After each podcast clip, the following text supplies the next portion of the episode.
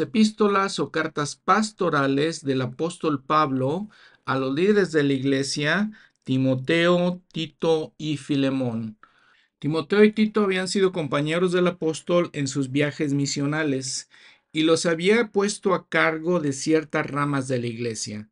Timoteo era líder de la iglesia en Efeso, Tito era líder de la iglesia en Creta. Habiendo hecho esto, les quiere escribir en cuanto a sus deberes.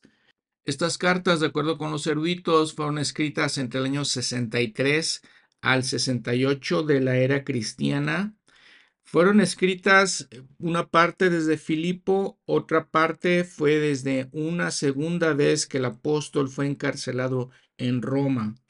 Es mucho gusto estar aquí con ustedes en este episodio número 45, donde vamos a hablar de estas cuatro epístolas que se llaman pastorales precisamente porque van escritas, son escritas a los pastores de la iglesia, los líderes de la iglesia.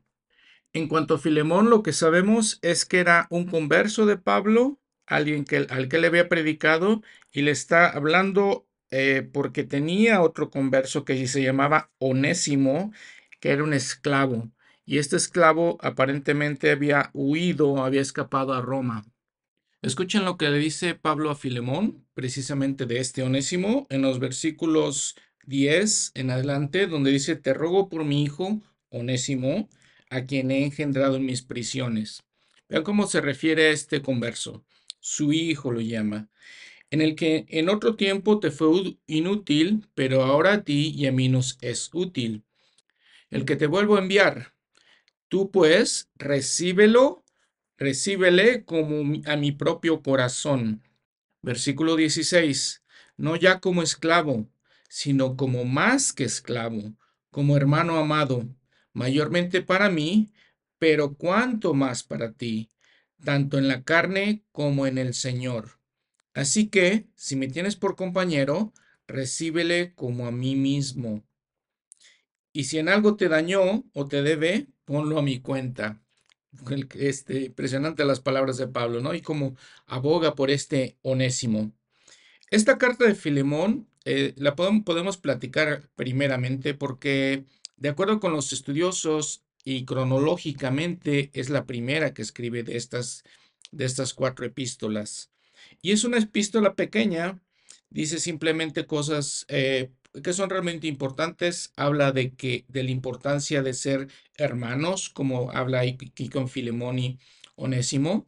La importancia, dice en el versículo 5, eh, porque oigo del amor y de la fe que tienes hacia el Señor Jesús, ir para con todos los santos. Entonces está encomiándolo por su amor, dice, y eso hace que la comunicación de fe, de tu fe, sea eficaz, porque tenemos gran gozo y consolación en tu amor, pues por ti, oh hermano, ha sido reconfortado el corazón de los santos.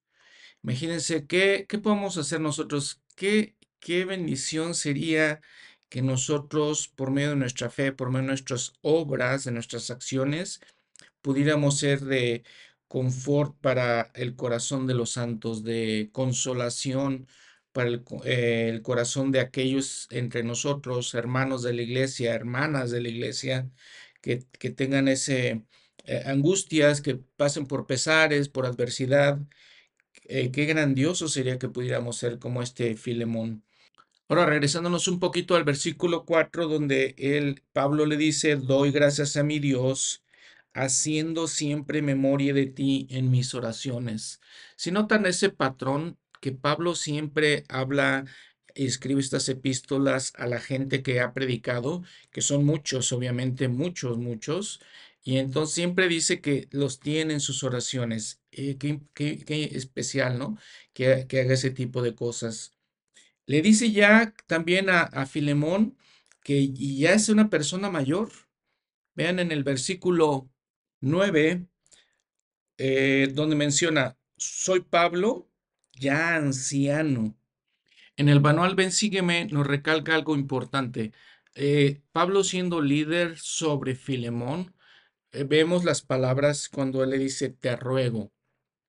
El manual nos invita a pensar, ¿por qué no le dice te mando? ¿Por qué le dice te ruego?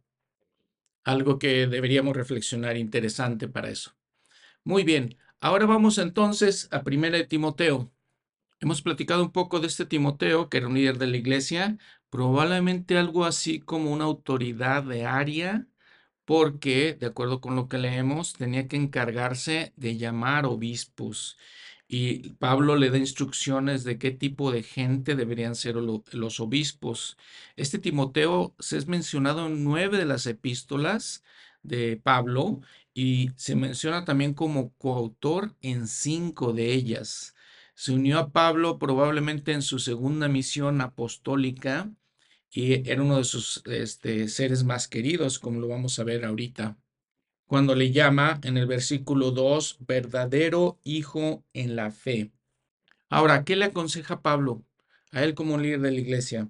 Una cosa importante, hemos platicado, ya se estaba manifestando la apostasía, ya había cosas que se estaban enseñando. Él le llama a estas enseñanzas falsas, le llama fábulas, versículo 4, no presten atención a fábulas y genealogías interminables. Cuando siempre hemos platicado de que cuando leemos algunas de estas cosas, tenemos que leerlas en contexto. Tenemos que entender lo que está pasando, eh, tenemos que entender que había hombres que eran y mujeres, personas que eran judíos, que venían de una tradición judía, que, habían aprendido ciertas cosas y que a veces eran bastante eh, apegados a eso, ¿no? Eh, firmes en esas situaciones. Y también tenemos otros que eran conversos completamente nuevos, que venían de otras creencias, que eran todos los gentiles. Y entonces eh, Pablo está tratando de hacerles entender ciertas cosas que no son muy correctas. Claro que nosotros es importante la genealogía, pero aquí les habla, por ejemplo, a los judíos que tenían toda esa tradición de hacer genealogías y buscaban tener esa sangre de profetas, tal vez esa sangre de reyes. Cosas que menciona él engendran especulaciones y que son, eh, que no ayudan con la edificación de, de, Dios, que es por la fe. Entonces les digo, todo eso lo, los hacía creer a los judíos, a los descendientes de, de Israel, al pueblo de Israel, que eran muy especiales y a veces hacían menos a los gentiles que no venían de la casa de Israel. Entonces le dice, ten cuidado con esas cosas. Porque ¿cómo deben de ser ellos? Versículo 5, el fin del mandamiento es el amor nacido de un corazón puro. Amor de un corazón puro y de una buena conciencia y de una fe no fingida. Entonces recordemos nuevamente los sentimientos que tenían todos estos judíos, que son sentimientos naturales, son sentimientos de cualquiera de nosotros, que se creían demasiado, que se creían más, que tenían esos, esa este, obligación de cumplir con todo. Recuerdan lo que le decía el Salvador, les dijo a los fariseos y a los saduceos y a todas esas sectas que eran exageradamente eh, rectos, y lo pongo rectos entre comillas eh, dice que algunos se desviaron, se apartaron a vana palabrería, queriendo ser doctores de la ley sin entender ni lo que hablan ni lo que afirman. Entonces, otra vez, eh, hablaban todo eso y tenían, este, eran buenos para hablar, eran buenos para predicar, pero el, apóstol Pablo le llama eso vana palabrería, ¿sí? queriendo pensar y decir que sabían mucho, sin, la verdad es que no entendían lo que, es, lo que hablaban ni lo que afirman. Pero él hace la aclaración, sabemos que la ley es buena si se usa legítimamente. Después Pablo, al seguirle predicando, enseñando estas cosas a Timoteo, vean, eh, vean la calidad humana de Pablo. En el versículo 13, 14, 15, habla de él mismo. Dice, yo era antes blasfemo es, eh, imagínense, está, eh, la, verdad es que está siendo honesto. Dice, yo era antes blasfemo y perseguidor e injuriador, pero recibí misericordia porque lo hice por ignorancia en incredulidad. Palabra fiel, versículo 15, y digna de plena aceptación, que Cristo vino al mundo para salvar a los pecadores, de quienes yo soy el primero. Entonces, todo eso que le está diciendo a ellos que hagan, a Timoteo, y que enseñe, él lo, él lo hace primeramente. Él, él, es honesto, es sincero, él es eh, humilde en reconocer sus mismas faltas. ¿sí? Pero por esto fui recibido misericordia, para que Jesucristo mostrase en mí el primero toda su clemencia, por medio de los que habrían de creer en él para vida eterna. Entonces, crean, vean lo, importante de esto, ¿no? Él se declara pecador y se da cuenta de que de esa manera la gente va a entender la misericordia, la clemencia del Señor. Y cuando estaba leyendo esto me quedé pensando, híjole, ¿y entonces por qué nosotros queremos inmediatamente eh, recriminar, eh, culpar, eh, apuntar con el dedo a la gente que tal vez podamos decir, según nuestra manera de ver, que no es tan justa, no es tan correcta como nosotros. vean lo, lo, incorrecto de esas actitudes. Si Pablo mismo está diciendo, yo soy el primero de los pecadores, para que entiendan que Jesucristo es clemente, es misericordioso. Por tanto, el, rey, al Rey eterno, inmortal, invisible, al único y sabio Dios, sean el honor y la gloria por los siglos de los siglos. Amén. Noten también cada vez o cuántas veces podemos decir cuántas veces Él da gracias a Dios cuántas veces expresa su testimonio, su fe en Él, cuántas veces expresa su admiración y su adoración por Dios. Constantemente lo está haciendo a través de todas estas epístolas. Este mandamiento, hijo Timoteo, te encargo para que conforme a las profecías anteriores acerca de ti, pelees por ellas la buena batalla Vamos a ver estas palabras que, dice el apóstol en, en otra ocasión, la buena batalla. Manteniendo la fe y la buena conciencia, la cual algunos desecharon y naufragaron en cuanto a la fe. Y empieza a hablar de algunas personas, les digo, ya este, vaticinando, ya viendo que la apostasía estaba muy cerca capítulo 2 de, este de esta primera de Timoteo, debemos orar por todos los hombres.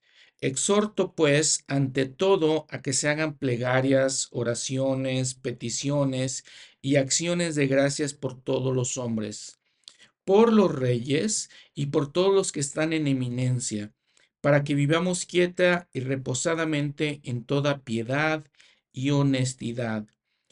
Qué, interesante que Pablo nos pide que, hagamos oración por todos, demos gracias por todos los hombres y por aquellos que tienen autoridad.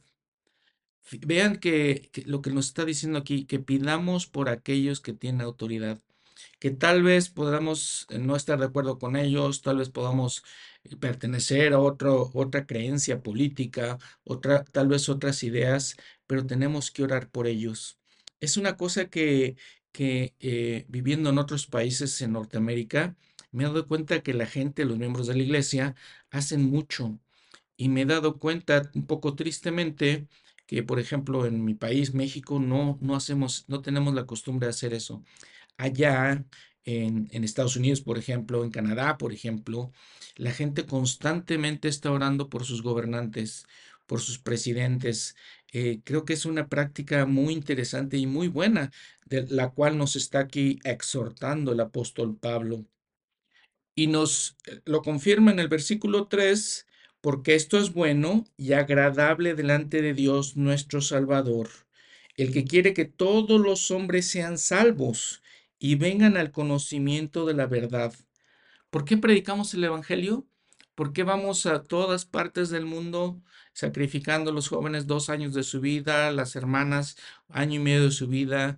Eh, a veces pienso las, las hermanas, ¿no? Las jóvenes mujeres que van y van a lugares tal vez muy inhóspitos, tal vez inseguros para ellas, pero ¿por qué lo hacen? Porque Dios quiere que todos sean salvos y que todos vengan al conocimiento de la verdad. Porque hay un solo Dios y un solo mediador entre Dios y los hombres, Jesucristo hombre, quien se dio a sí mismo en rescate por todos, de lo cual se dio testimonio a su debido tiempo. Entonces, Él nos dice, nos advierte contra las creencias en, otras personas, creencias en otros eh, seres que nos pueden mediar ante Dios. Él lo dice muy claramente, solamente hay una persona que es mediador entre Dios y los hombres, Jesucristo. Ningún profeta, no José Smith, seguramente, ni ningún otro de los hombres que, que existen en la tierra, más que uno solo, Jesucristo. Y entonces, en cuanto a la oración, pide, nos invita a que los hombres oren en todo lugar.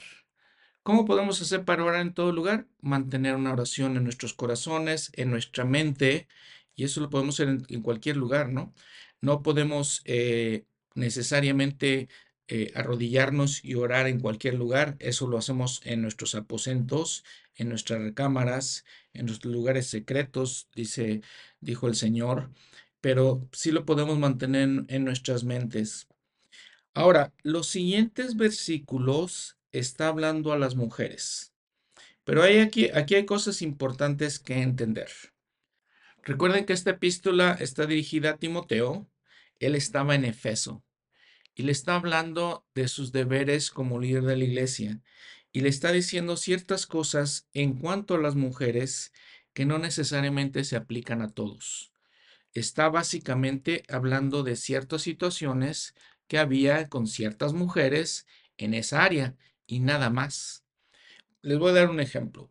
Si alguno de ustedes eh, siente que hay algún mandamiento del que tengan un fuerte testimonio y que realmente no flaqueen, eh, no les cueste trabajo cumplir diligentemente. Eh, por ejemplo, vamos a decir, eh, a algunos de ustedes no le cuesta trabajo hacer sus oraciones diarias. Mañana, noche, para la comida, mantienen una oración en su corazón, no les cuesta trabajo. A algunos de ustedes no les cuesta trabajo pagar el diezmo. Siempre pagan el diezmo a tiempo, completo, perfectamente bien. En esas cosas son perfectos.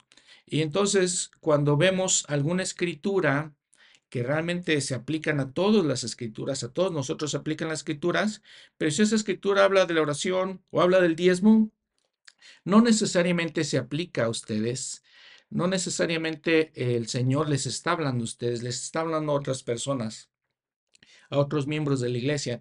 Es igual lo que podemos ver de esto, porque Pablo está hablando básicamente a estas mujeres de Efeso no podemos aplicarlo a todas las mujeres. Entonces tengamos cuidado con lo que él dice aquí.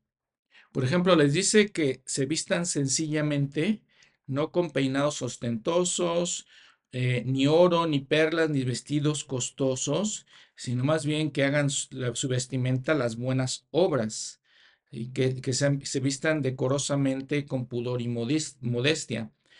Les digo, entonces eso no se puede aplicar a todas las hermanas.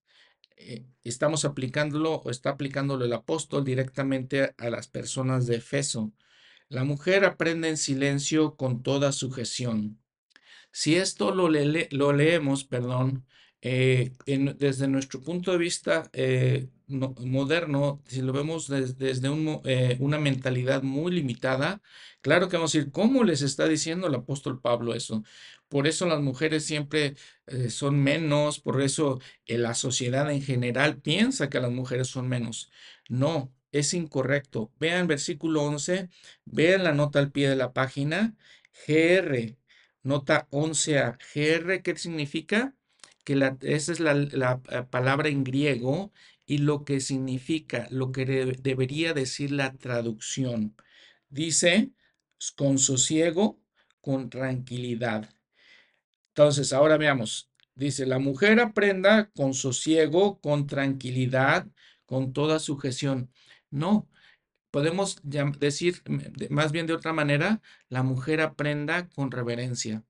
¿Eso se aplica a las mujeres? No, se aplica también a los hombres, se aplica a los niños, a todo miembro de la iglesia que aprendamos con reverencia.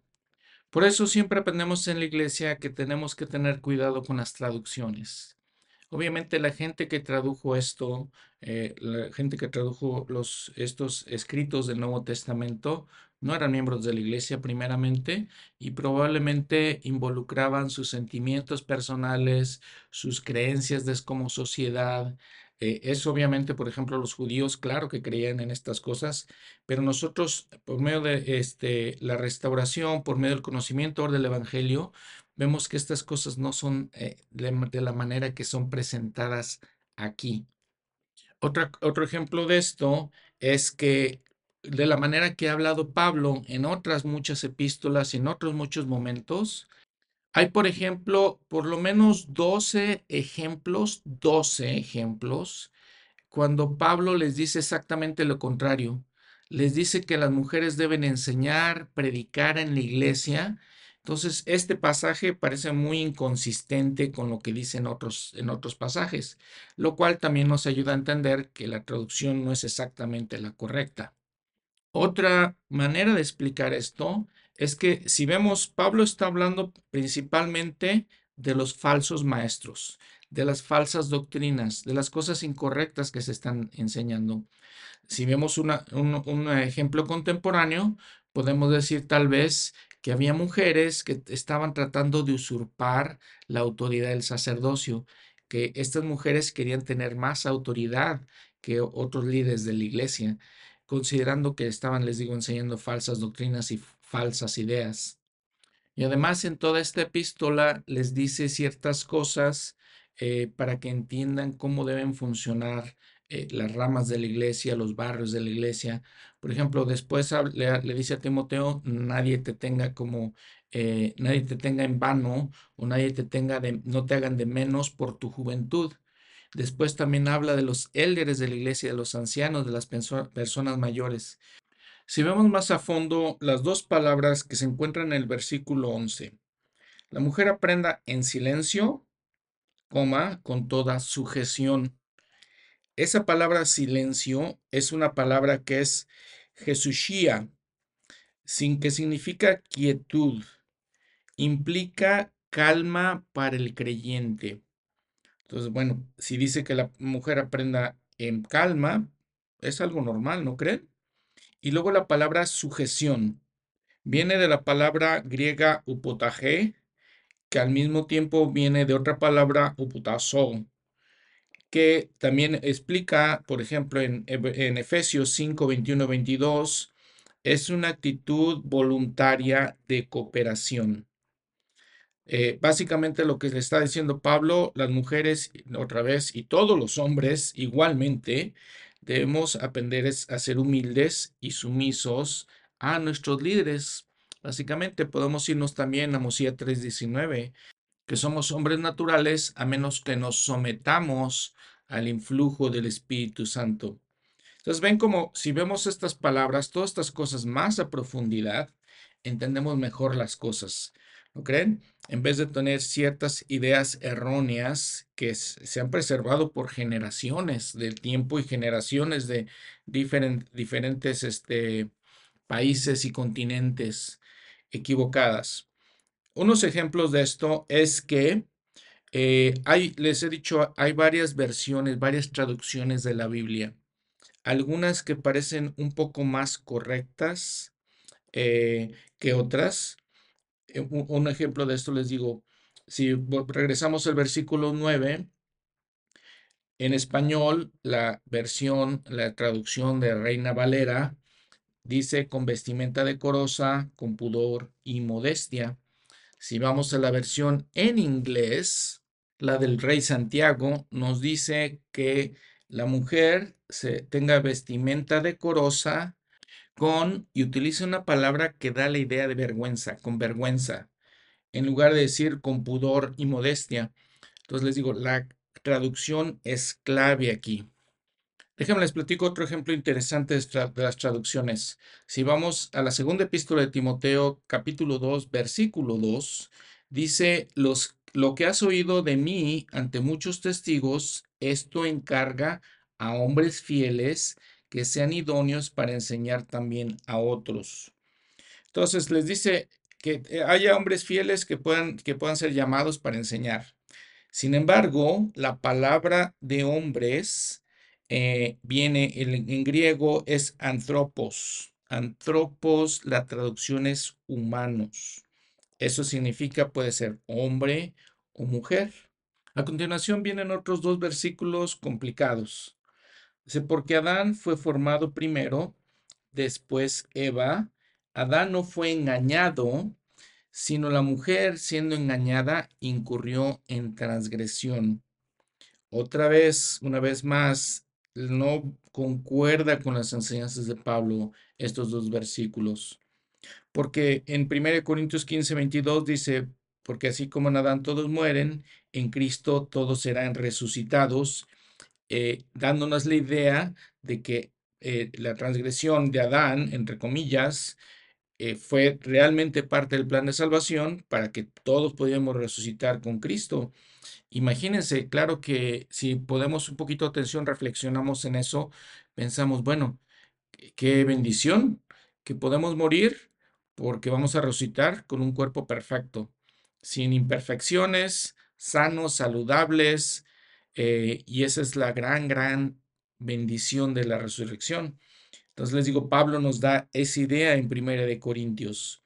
También Lucas, por ejemplo, en el Evangelio de Lucas, nos, eh, nos muestra la genealogía de Jesús a través de José, su padre adoptado, o este, o adoptivo más bien, y ese linaje que va hacia Adán. Y entonces les digo, las escrituras nos presentan a un Adán que fue una bendición y que llevó a cabo eh, lo que tuvo que hacer eso para que todos pudieran nacer y para que el plan de salvación se llevara a cabo. Y Eva, obviamente, siendo la principal eh, de esto, eh, obviamente, pues con mayor razón deberíamos estar agradecidos a ella. Y lo vemos claramente en el templo. Eva toma la decisión basada en los principios que le da nuestro Padre Celestial y es valiente en sabiendo que era una decisión difícil, una decisión que iba a traer eh, angustia, adversidad, pero sabiendo que era la decisión necesaria para cumplir con el plan de nuestro Padre Celestial. Así nos han enseñado los profetas en la actualidad Muchos de los profetas modernos llaman la caída de Adán y Eva como uno de los pilares de la eternidad.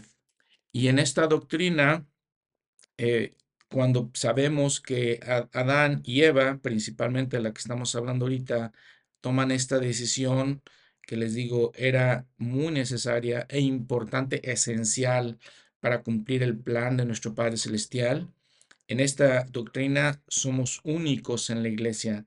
Ninguna otra iglesia cristiana cree en estas cosas, todos lo ven como una transgresión, como dice aquí eh, en el Nuevo Testamento, como un pecado, le llaman el pecado original y otras, otras ideas. Sin embargo, nosotros no creemos en eso.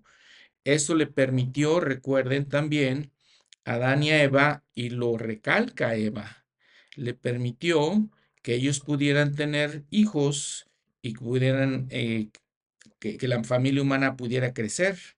Nuevamente, que todos pudiéramos venir a esta tierra cumpliendo el plan de salvación. Sin ella, sin Eva, no podría haberse llevado a cabo, sin su decisión.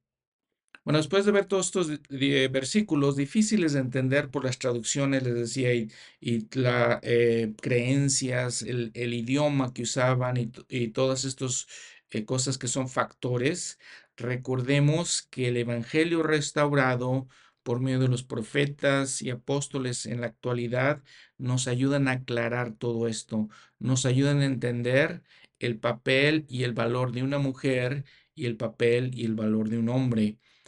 Escuchen, por ejemplo, lo que dice el Elder Ballard. Los hombres y las mujeres tienen roles diferentes, pero de igual valor.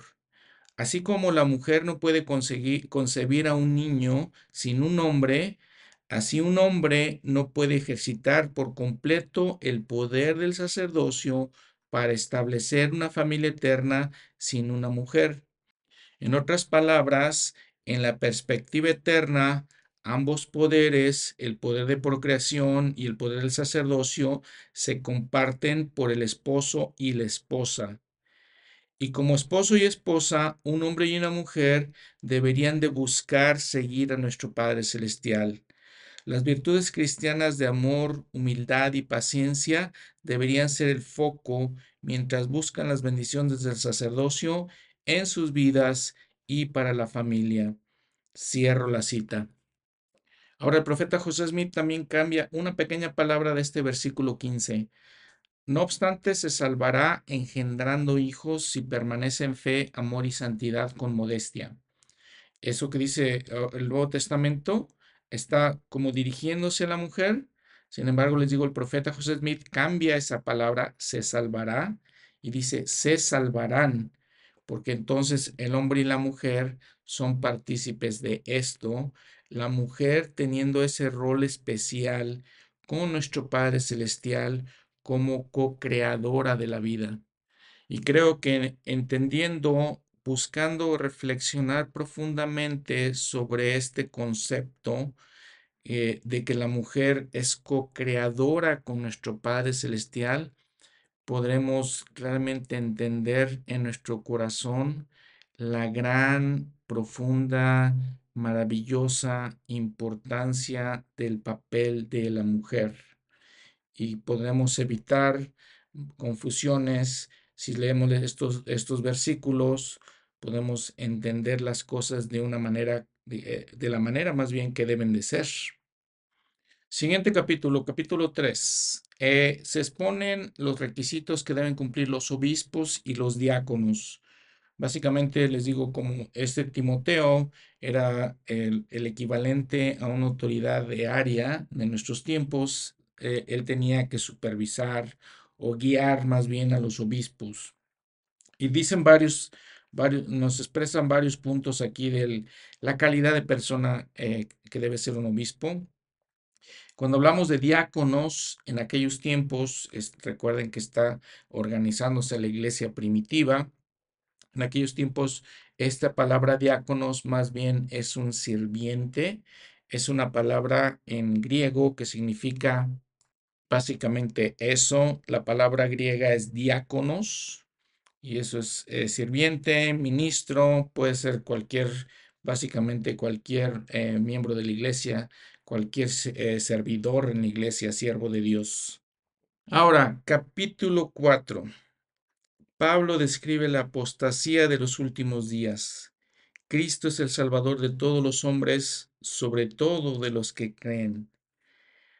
Versículo 1. Pero el Espíritu dice claramente que en los últimos tiempos, obviamente podemos entender muy bien que son nuestros tiempos, algunos apostatarán de la fe, escuchando a espíritus engañadores y a doctrinas de demonios. Claro que también creo que es obvio que podemos ver eso actualmente en la iglesia, como mucha gente eh, está siendo engañada y se apartan de la fe. Vean la palabra apostatarán de la fe. Es, es otra de las palabras que les digo la Biblia en español utiliza muy bien estas palabras, estas traducciones que no existen en otras, eh, en otras Biblias. Una vez más, la, versión del Rey Santiago en inglés no usa esa palabra apostatarán, utiliza, dice básicamente, se apartarán de la fe, eh, pero obviamente entendiendo que puede ser muy parecido, sin embargo, eh, conocemos y sabemos en la iglesia en general, utilizamos estas palabras de apostasía, apostatar. Y luego nos continúa diciendo, con hipocresía hablarán mentira, teniendo cauterizada la conciencia. Básicamente, en nuestros tiempos habrá gente que no tendrá conciencia, no sabrá eh, discernir entre el bien y el mal, y aquí podemos eh, hablar de gente, no necesariamente que han apostado de la fe, pero gente en nuestro mundo, gobernantes, líderes del mundo que no tienen conciencia. Podremos incluir ahí gente como Hitler, algunas gentes eh, en África, algunos de los líderes de África que han sido malévolos, algunos de los líderes del Medio Oriente, muchos otros, ¿no? Luego también nos comenta que prohibirán casarse y mandarán abstenerse de alimentos que Dios creó para que con acción de gracias participasen de ellos los creyentes y los que han conocido la verdad. Algunas de estas ideas venían de los gnósticos. Un problema también en esos tiempos es que algunas de esas tradiciones venían de hecho de los judíos, eran ciertas actitudes judías que como se había cumplido la ley de Moisés con Jesucristo, ya no tenían que seguir, pero sin embargo seguían con algunas de esas cosas. Por ejemplo, las restricciones en la comida eh, son de origen judío.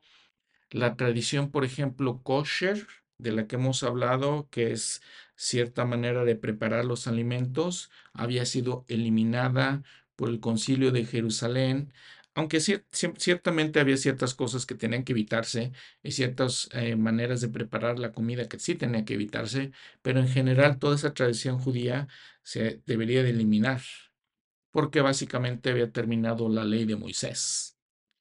Y nuevamente Pablo les advierte eh, contra las fábulas, versículo, versículo 7, si vemos la definición de fábula, Dice que es una leyenda que narra las acciones de los dioses o héroes, de la antigüedad. Obviamente estamos hablando de eh, eh, historias eh, paganas, básicamente, idólatras. Entonces, obviamente les advierte contra eso. También les advierte algo que puede ser, ser raro para nosotros. Dice versículo 8, porque el ejercicio corporal para poco es provechoso, pero la piedad para todo aprovecha. ¿Por qué les dice esto? Les digo, siempre hay que ver el contexto. ¿Saben dónde se inventaron, dónde se crearon los gimnasios? ¿De dónde viene esa palabra? De la cultura griega, básicamente. Entonces, los griegos se dedicaban excesivamente al entrenamiento de sus cuerpos, a cuidar sus cuerpos, también se dedicaban al dinero, y entonces aquí Pablo les está advirtiendo contra esas cosas porque ellos eran exagerados en cuanto a eso. Claro que ahora también lo vemos en nuestros tiempos, algo muy parecido. La la, vida en aquellos tiempos ya tenían que trabajar físicamente bastante. Todo trabajo básicamente era físico, desde obtener el agua, desde poder bañarse, desde construir su propia casa. Todo ese tipo de cosas eran físicas. Todos los trabajos básicamente eran físicos. Entonces Pablo también les dice, ¿para qué quieren ah, entrenar más sus cuerpos, ir al gimnasio, si ya tienen su eh, ejercicio diario? Entonces le está advirtiendo contra, todas esas ideas grecorromanas que ponían demasiado énfasis en lo físico, eh, contrario a lo otro que es mejor, que es la piedad, que es también, o más bien, dedicarse a las cosas espirituales. Ahora también la traducción aquí, si vemos la nota al pie de la página, por poco tiempo, en lugar de para poco, el ejercicio corporal por poco tiempo es provechoso. En los siguientes versículos el apóstol le dice a Timoteo que enseñe acerca de Dios, acerca de que el Salvador de todos los hombres es el Salvador de todos los hombres, mayormente de los que creen. Esto manda y enseña. Y les comentaba, ninguno tenga en poco tu juventud, sino sé ejemplo de los creyentes en palabra, en conducta, en amor, en espíritu, en fe y en pureza. Sé ejemplo de los creyentes. Y después me encanta lo que le dice. No descuides el don que hay en ti, que fue dado por medio de la profecía con la imposición de las manos del consejo de los ancianos. Es el llamamiento que tenía, que le había, sido dado por imposición de manos. Versículo 15, medita estas cosas. De acuerdo con lo que vemos en el podcast, yo les digo reflexiones de las escrituras, reflexionemos estas cosas, ocúpate en ellas, ocupémonos en estas cosas que aprendemos, apliquémonos a nuestra vida o apliquémoslas, perdón, a nuestra vida, para que tu progreso sea manifiesto a todos. Ten cuidado de ti mismo y de la doctrina persiste en ello, pues haciendo esto te salvarás a ti mismo y a los que te oigan. Muy inspiradores estos consejos que se le dan a Timoteo, muy inspiradores. En capítulo 5 habla de los santos que deben de cuidar a los pobres, a las viudas, dice, honra a las viudas, a los ancianos, eh, todas esas cosas que son muy importantes. Versículo 8. Porque si alguno no provee para los suyos y mayormente para los de su casa, ha negado la fe y es peor que un incrédulo. Sí, básicamente, ¿qué, ¿qué, es esta enseñanza? Pues que tenemos que tener cuidado, que tenemos que proveer para nuestra familia. No podemos, no podemos decir definitivamente que somos fieles y que somos espirituales y que guardamos los mandamientos si no, por ejemplo, trabajamos, si no tenemos una vida productiva, si no buscamos cuidar de nuestras familias y en este aspecto principalmente de una manera monetaria, de una manera de las cosas terrenales. Es muy importante que lo hagamos. No podemos ser espirituales y tener fe. Dice, negamos la fe si no proveemos eh, de las, las, cosas físicas, si no, les digo nuevamente, somos productivos, gente que eh, aprende, que estudia, que medita, que es una gente sana. Y en todo esto, para mí es tan especial el Evangelio de Jesucristo, porque nos dice que seamos personas completas en todas las cosas. Les digo, en lo físico, en lo emocional, en lo espiritual, en lo moral. Todas estas enseñanzas del Evangelio que nos está dando aquí Pablo eh, son esenciales para nosotros. Proveer para nuestra familia es esencial. Proveer de las necesidades que hay en este mundo. Y noten todos los consejos que nos da. Todos los consejos dice, aunque lo dirige a ciertas personas específicas, los podemos aplicar a, a, mí, lo puedo aplicar, ¿no? No ser ocioso, no ser chismoso, no ser entrometido. Y quiero que, este, dice, que críen a sus hijos, gobiernen su casa, que no haya ninguna ocasión de maledicencia.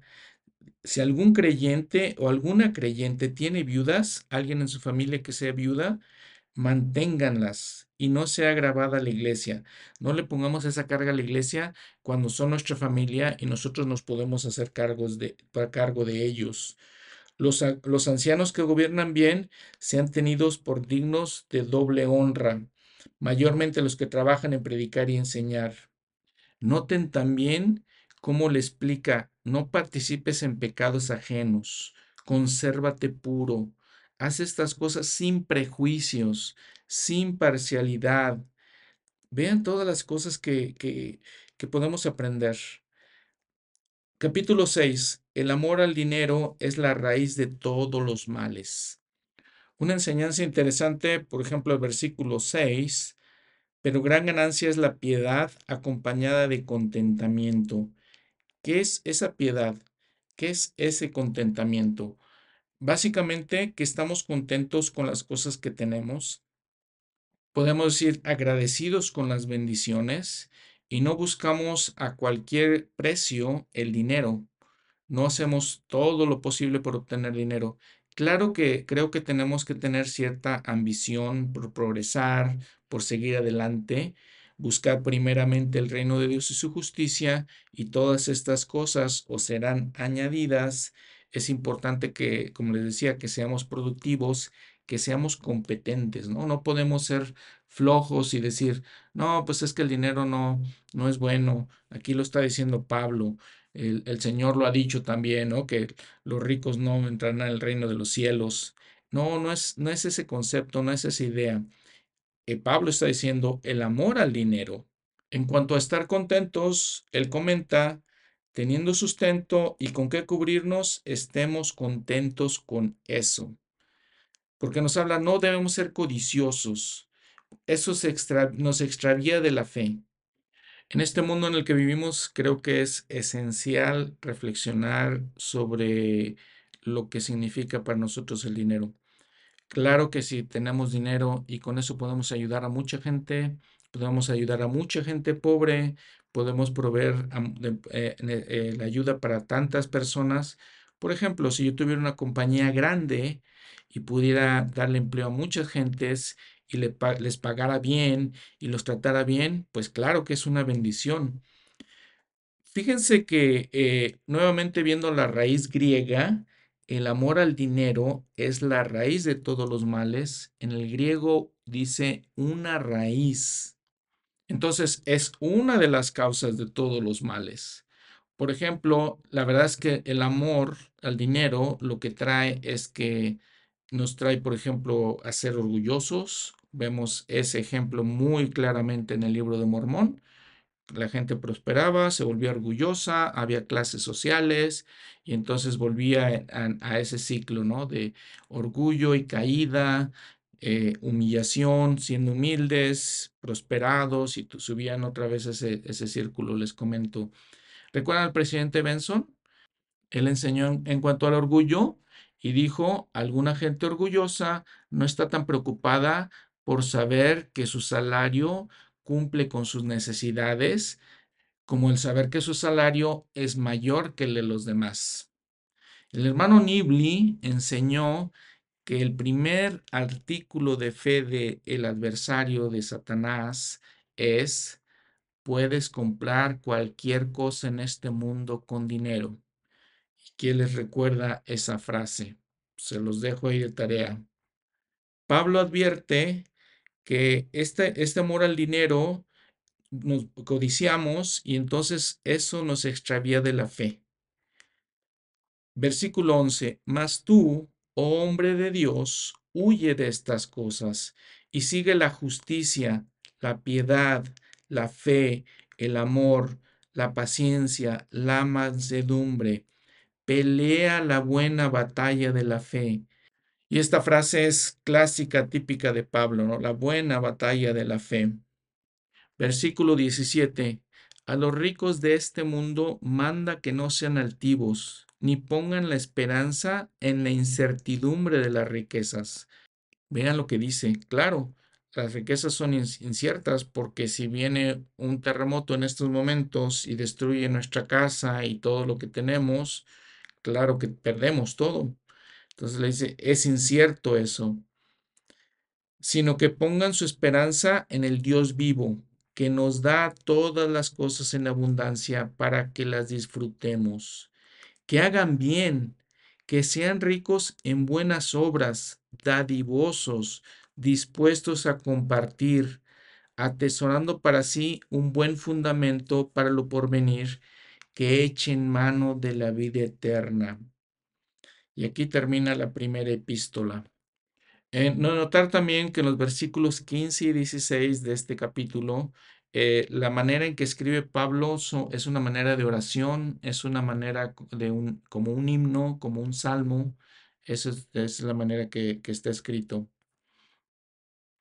En la segunda epístola de Timoteo, eh, vemos, habla un poco de la paciencia en medio de la persecución, eh, entendemos un poquito de los momentos tan difíciles, tan oscuros por los que pasa Pablo, habiendo sido prisionero. Eh, aprendemos también, le sigue diciendo que tenga cuidado de las eh, falsas enseñanzas, de los maestros falsos. Dense cuenta cómo lo que estamos hablando de las mujeres, de que no tiene mucho sentido algunos versículos en las epístolas, porque aquí le dice a Timoteo Recuerda la memoria de la fe no fingida que hay en ti. O sea, que era un buen hombre, tenía una fe así, que no, no la fingía. ¿De dónde le salió esa fe? Primero de su abuela, Loida, y luego de su madre, Eunice. Entonces les, les digo, la importancia o la, el valor que les da eh, Pablo a estas mujeres, entendiendo que son mujeres de fe. Y luego viene un versículo otra vez clásico, de los clásicos especiales de Pablo. Versículo 7. Porque no nos ha dado Dios espíritu de cobardía, sino de poder, de amor y de dominio propio. Por tanto, no te avergüences del testimonio de nuestro Señor, ni de mí, preso suyo, sino participa de las aflicciones por el Evangelio según el poder de Dios. En el capítulo 2 lo invita a que soporte las aflicciones. Les digo, ya eh, de acuerdo con los estudiosos que entienden más o menos el lenguaje con el que está hablando aquí el apóstol Pablo, ya es, es momentos más difíciles, ya había estado prisionero por mucho tiempo. Esta podemos decir que, eh, de acuerdo a lo que les digo, comentan los estudiosos, que parece ser la última carta de Pablo, la última epístola, sugiere que ya se encuentra solo, eh, que siente que ya su muerte es inminente. Se, dice o se cree que la, epístola fue escrita entre los años 64 y 68. ya existe evidencia histórica que básicamente el emperador romano, el César Nerón, ordenó que mataran a Pablo y a Pedro eh, los cristianos eran una pequeña parte de la población, sin embargo, sabemos históricamente esa famosa parte en la que Nerón quema parte de Roma, lo hace realmente para, porque quería eh, limpiar esa área y hacer un palacio más grande, sin embargo, culpa a los cristianos de esto y entonces los manda a arrestar. Se cree que en esos momentos fue cuando Pedro y Pablo son eh, asesinados básicamente y se vuelven en mártires. De acuerdo con la tradición, Pedro fue crucificado, se niega a ser crucificado igualmente que el Salvador y entonces es crucificado y colgado eh, de, este, de cabeza, básicamente. Como Pablo era un ciudadano romano, entonces no fue torturado, no, no le hicieron nada, sino que básicamente lo degollaron. Ahora, Pablo nuevamente habla de que sufre todas esas aflicciones en el nombre del Señor. Eh, todo lo soporto, dice, por amor a los escogidos, para que ellos también consigan la salvación que es en Cristo Jesús con gloria eterna. Y hace una invitación a Timoteo que se aplica muy bien a todos nosotros. Procura con diligencia presentarte ante Dios aprobado, como obrero que no tiene por qué de qué avergonzarse, que expone bien la palabra de verdad. Evita profanas y vanas palabrerías, porque conducirán más y más a la impiedad. Pero pongan atención en esa palabra, ¿no? En esas palabras. Podemos presentarnos ante Dios eh, siendo aprobados que somos dignos de estar en su presencia sin avergonzarnos? ¿Ustedes qué creen? Reflexión para cada uno de nosotros. Y le da a Timoteo muchos consejos. Les digo muchos consejos que definitivamente podemos aplicar a nosotros. Cómo comportarse, qué tipo de gente ser. Desecha, dice, las cuestiones necias y sin sentido, sabiendo que engendran contiendas el siervo del Señor no debe ser contencioso, sino amable para con todos, apto para enseñar, sufrido, que con mansedumbre corrija a los que se oponen, pero si quizás Dios le conceda que se arrepientan para conocer la verdad y se zafen del lazo del diablo en que están cautivos a voluntad de Él. Capítulo 3 nuevamente le habla de la apostasía y de los tiempos peligrosos, considerando que esto se aplica a nuestros tiempos más que otro, a otros tiempos. Esto también debes saber que en los postreros días vendrán tiempos peligrosos.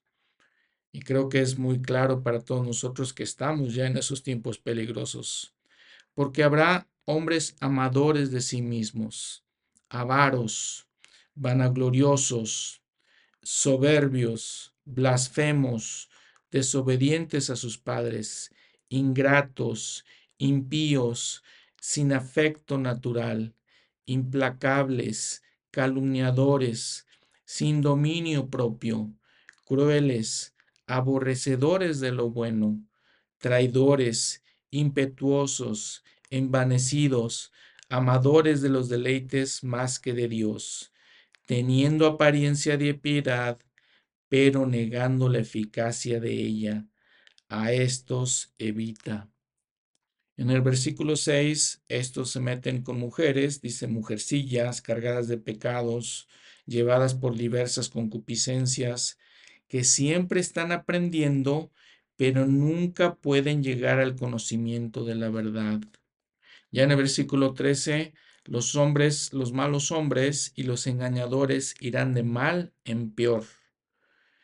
Le da el consejo, tú persiste en lo que has aprendido y te persuadiste, sabiendo de quién has aprendido, y que desde la niñez has sabido las sagradas escrituras, las cuales te pueden hacer sabio para la salvación por la fe que es en Cristo Jesús. ¿Quién le enseñó estas escrituras? ¿A quién le podemos dar este el mérito de estas cosas? Habla de su abuela y de la mamá de Timoteo.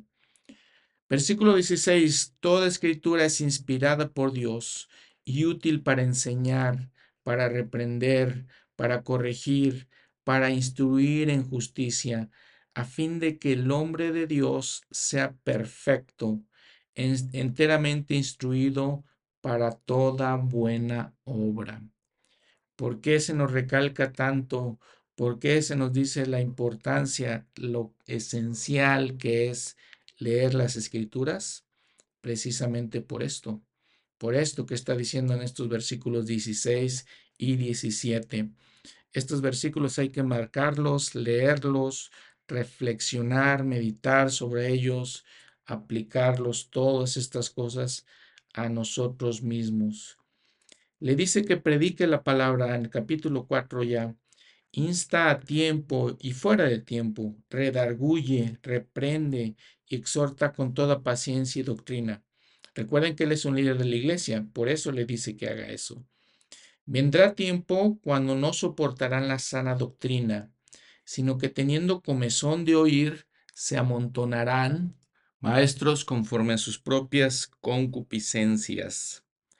E, es muy interesante que Pablo hable de todas estas cosas, de que la gente va oír, pero no aprender, eh, se, no van a tener este deseo de escuchar, pero no van a poder encontrar dónde escuchar, porque podemos decir básicamente que lo buscan o lo van a buscar en el lugar incorrecto.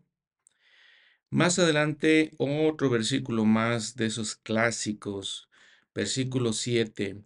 He peleado la buena batalla, he acabado la carrera, he guardado la fe. El profeta José Smith de esto menciona en la última carta de San Pablo, que San Pablo escribió a Timoteo poco antes de su muerte, y que dice así, he peleado la buena batalla, he, he acabado la carrera, he guardado la fe, por lo demás, me está guardada la corona de justicia, la cual me dará el Señor, juez justo en aquel día, y no solo a mí, sino también a todos los que aman su venida. Ninguno que acepta la narración dudará por un momento de esta afirmación que Pablo hizo, como él sabía poco antes de que partiese de este mundo aunque en, un, aunque en un tiempo él, según su propia palabra, persiguió a la iglesia de Dios y la asoló, sin embargo, después de abrazar la fe, no cesó en su labor de extender las gloriosas nuevas. Y como fiel soldado, cuando fue llamado a dar su vida por la causa que había abrazado, la dio, como él dice, con la seguridad de recibir una corona eterna. Si seguimos la obra de este apóstol desde el día de su conversión hasta el momento de su muerte, veremos un buen ejemplo de la diligencia y paciencia en la promulgación del Evangelio de Cristo. Escarnecido, azotado y apedreado, no bien se libraba de las manos de sus perseguidores, cuando se ponía a proclamar con el mismo celo la doctrina del Salvador. Todos saben que no abrazó la fe por los hombres de esta vida, ni para ganar las cosas terrenales, ¿Qué pues fue lo que indujo a soportar tan tanta congoja? Fue, como dijo, a fin de que recibiese de las manos de Dios la corona de justicia. Nos atrevemos a decir que nadie dudará de la fidelidad de Pablo hasta el fin, y que iba a recibir una corona de justicia, y que recibirán los otros que no obran fielmente y permanecen hasta el fin. Dejamos que tales busquen sus propias promesas, si acaso las hay para ellos y si las hay, ojalá les aprovechen, porque el Señor dice que todo hombre recibirá de acuerdo con sus obras. Meditad por un momento, hermanos, y preguntaos si os consideráis dignos de sentaros en la boda con Pablo y otros como él, si no hubiese sido fieles, si no peleado la buena batalla y guardado la fe, ¿qué esperáis recibir? Tenéis la promesa de recibir de la mano del Señor una corona de justicia con la iglesia del primogénito. Por esto, pues, entendemos que Pablo basaba su esperanza en Cristo, porque había guardado la fe y amaba su venida y había recibido la promesa de recibir de su mano una corona de justicia. Cierro la cita. Muy bien. Al final de esta epístola, básicamente, pues eh, manda saludos, le pide a Timoteo que salude a ciertas personas, miembros de la iglesia, obviamente. Eh, después también está la epístola de Tito, que básicamente es una epístola, pues pequeña. Habíamos dicho también que Tito era otro líder de la iglesia, él estaba en Creta, es una de las islas que está al sur de Grecia. Eh, ahí también era básicamente como una autoridad eh, de área, 70 eh, de área, y le, explica, le da las instrucciones muy parecidas a los demás. Tito básicamente era un converso griego, había sido convertido por Pablo, como dice el versículo 4, era hijo de gentiles, había estado con Pablo, por ejemplo, en su viaje de Antioquía, a Jerusalén, eh, también fue enviado a Corinto, eh, eh, le habla también, le, dice, le da instrucciones en cuanto al obispado en los siguientes versículos, primeros versículos de, de, de su epístola. En el segundo capítulo le da instrucciones en cuanto a cuidar a los ancianos, en cuanto a cómo deben comportarse los ancianos, le da instrucciones en cuanto a las mujeres también, le, le dice, le pide que sean prudentes, castas, cuidadosas de su casa, también exhorta a los jóvenes, a los hijos también, a los esclavos de la misma manera.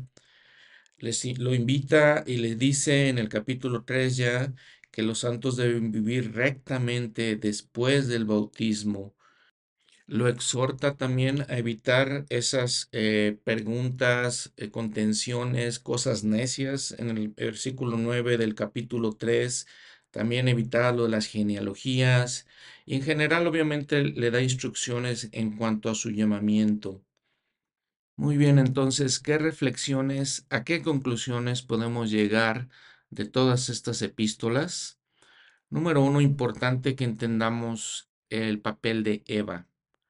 El papel de Eva es crucial, lo entendemos, les decía, muy claramente en el templo. Eh, pongan atención, reflexionen lo que dice el templo si tienen la oportunidad de ir.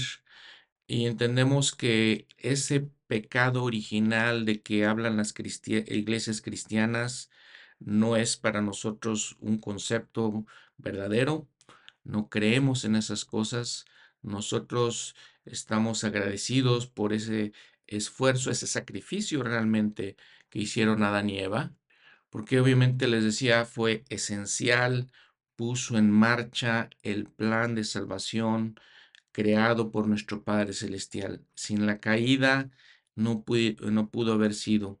Sin la caída, eh, algo que es esencial, ¿no? No podríamos haber tenido a Jesucristo, no podría haber venido un Salvador, no podría habernos dado su ejemplo, no podríamos haber vencido la muerte espiritual ni la muerte temporal y básicamente nada de todo lo que conocemos como nuevamente como este plan de salvación hubiera sucedido. Y dado que en ese punto, antes de la caída, ellos eran inmortales, no hubieran podido aprender eh, las cosas que nuestro Padre Celestial quería que ellos aprendieran y que nosotros, siendo descendientes de ellos, también aprendiéramos. Otra reflexión, otra conclusión importante, muy importante. Doctrina y Convenios, sección 138. Fue una visión manifestada al presidente Joseph F. Smith en Salt Lake City, Utah, el 3 de octubre de 1918 en esta dice que el presidente Smith eh, meditaba sobre los escritos de Pedro y la visita de nuestro Señor al mundo de los espíritus. Él ve a los muertos justos congregados en el paraíso y el ministerio de Cristo entre ellos. El presidente Smith ve a Adán, a Eva y a muchos de los santos profetas. Y entonces vamos a ver qué es lo que ve. Eh, versículo 39. Vamos al versículo 38. Dice, entre los grandes y poderosos que se hallaban reunidos en esta numerosa congregación de los justos estaba nuestro padre Adán, el anciano de días y padre de todos. Y vean la declaración que hace aquí. Y nuestra gloriosa madre Eva, con muchas de sus fieles hijas que habían vivido en el curso de las edades y adorado al Dios verdadero y viviente. ¿Qué más testimonio podemos ver de eh, lo que nosotros como miembros de la iglesia, la iglesia de Jesucristo cree? Eh, ¿Cuál es la doctrina? ¿Cuál es el concepto que tenemos de Eva? Entonces, importante entender, reflexionar esto, que va completamente opuesto a, que a lo que los demás cristianos creo que creen. Entonces, muy diferente. Escuchen también al entonces Elder Nelson en la conferencia de octubre del 2015. Su discurso se llama Una súplica a mis hermanas. Hablando de dos de los apóstoles, el Elder Boyka Packer y el Elder Elton Perry, que acaban, acababan de morir básicamente, está hablando de sus esposas. Dice, en las horas finales de sus esposos y hasta hoy, estas fuertes mujeres han mostrado la fortaleza y el valor que siempre demuestran las mujeres que honran los convenios. Sería imposible medir la influencia que tienen tales mujeres, no solo en la familia, sino también en la iglesia del Señor, como esposas, madres y abuelas, como hermanas y tías, como maestras y líderes, y en especial como devotas defensoras de la fe. Esto ha sido cierto en cada dispensación del Evangelio desde los días de Adán y Eva. Sin embargo, las mujeres de esta dispensación son singulares debido a que esta dispensación es distinta de cualquier otra. Esta diferencia conlleva tanto privilegios como responsabilidades. Hace 36 años, en 1979, el presidente Spencer W. Kimball hizo una profecía profunda acerca del impacto que las mujeres que cumplen sus convenios tendrían en el futuro de la iglesia del Señor. Él profetizó, gran, gran parte del progreso que tendrá la iglesia en los últimos días se deberá a que muchas de las buenas mujeres del mundo se sentirán atraídas a la iglesia en gran número. eso solo sucederá al grado que las mujeres de la iglesia reflejen rectitud y sepan expresarse bien en sus vidas. Y en la medida que las mujeres de la iglesia sean vistas como singulares y diferentes de las mujeres del mundo y lo hagan de una manera feliz. Hoy es el día que predijo el presidente Kimball. Ustedes son las mujeres que él predijo. Su virtud, luz, amor, conocimiento, valor, carácter, fe y rectitud atraerán a las buenas mujeres del mundo, junto con las familias de ellas, a la iglesia en cantidades sin precedentes. Nosotros, sus hermanos, necesitamos de su fortaleza, su conversión, su convicción, su capacidad para dirigir, su sabiduría y sus voces. El reino de Dios no está completo, ni puede estarlo, sin las mujeres que hacen convenios sagrados y los guardan, mujeres que pueden hablar con el poder y la autoridad de Dios. El presidente Packer declaró, Necesitamos mujeres organizadas y que puedan organizar. Necesitamos mujeres con capacidad ejecutiva que puedan planificar, dirigir y administrar. Mujeres que puedan enseñar y que puedan dar su opinión. Necesitamos mujeres con el don de discernimiento que puedan ver las tendencias mundanas y detecten aquellas tendencias que, a pesar de ser populares, sean insustanciales o peligrosas. Mis queridas hermanas, sea cual sea su llamamiento, sin importar sus circunstancias, necesitamos sus impresiones, sus reflexiones y su inspiración. Necesitamos que hablen sin reservas y den su opinión en los consejos de barrio y destaca. Necesitamos que cada hermana casada se exprese como una compañera que contribuye en una forma total al unirse con su esposo para gobernar a su familia. Casadas o solteras, ustedes, hermanas, poseen capacidades singulares y una intuición, especial que han recibido como dones de Dios. Nosotros, los hermanos, no podemos reproducir la influencia sin igual que tienen ustedes. Sabemos que el acto culminante de toda la creación fue la creación de la mujer. Necesitamos de su fortaleza. Cierro la cita. Y claro que el Elder Nelson pues da, eh, recuerda la importancia y la influencia que tuvo su esposa Dancel en él y, en estos momentos otra, su segunda esposa, eh, Wendy.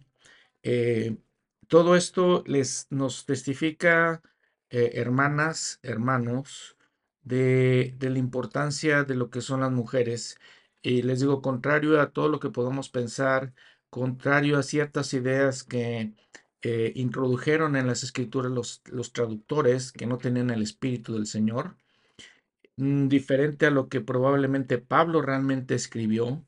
Aquí los profetas de la actualidad nos aclaran todas estas cosas y lo importante que es el papel de la mujer en la sociedad en general.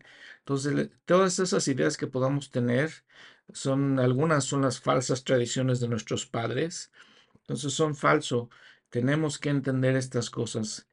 En alguna ocasión les platiqué una historia, creo. Em, viviendo en Edmonton, Canadá, eh, la, hermana Nelson es canadiense, la, hermana Wendy Nelson, y ella es de esa área. Eh, hay varios eh, grupos de miembros de la iglesia por, en esas áreas, varias ciudades, de hecho, de miembros de la iglesia. Y entonces decidió con el presidente Nelson ir a visitar esas áreas y fue a visitar, de hecho, fue a mi estaca, a nuestro, a nuestro edificio, porque está a un lado estaba el templo de Edmonton y ahí podemos escucharla a ella, a él. Con mucho respeto, quiero decirles que escuchando a la hermana Nelson me inspiró tanto, más que realmente el profeta, a pesar de que lo tenía muy cerca de mí, lo podía escuchar, pero la, hermana dio un discurso tan inspirador, nos enseñó eh, cómo eh, funciona eh, una esposa de un profeta, cómo es el proceso de recibir revelación para un profeta, y muy especial, muy especial. Entonces, les doy mi testimonio que las mujeres, las hermanas de la iglesia, son especiales y creo eh, con todo mi corazón esto que dijo el presidente, o en este caso el Elder Nelson, ¿no? Eh, reciben una inspiración que nosotros como hombres no, no recibimos a veces. Y, en eso creo que es, que es la verdad. Bueno, muchas gracias por escuchar este nuevo episodio. Eh, estamos a una epístola más de las epístolas de Pablo.